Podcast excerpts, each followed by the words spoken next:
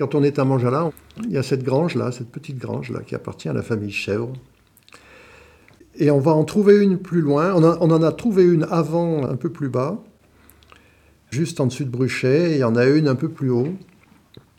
Et dans, ces prairies, dans ces grandes prairies de fauche, ces granges-là servaient de stockage intermédiaire de foin. Parce qu'aujourd'hui, on travaille avec des tracteurs et pour descendre du foin de Manjala jusqu'au village du Sapé, c'est vite fait. En l'espace de, 10 minutes, le foin est, en bas. Euh, mais avant, ils travaillaient avec des bêtes et c'était compliqué de déplacer du foin. Donc, ce qu'ils faisaient, ces granges-là, ils stockaient du foin sur place pour ne pas l'avoir déplacé trop loin.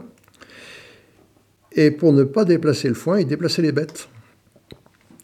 Et dans ces granges, il y a, dans toutes ces granges, il y a une petite écurie où euh, on montait les vaches en hiver et on leur faisait manger le foin sur place. Voilà. Donc c'est la, raison d'existence de ces granges qui persistent. Et là, le long du chemin, il y en a une à Bruchet et deux euh, à Montjala. Vous en avez des, beaux exemples de ce type de, de bâti.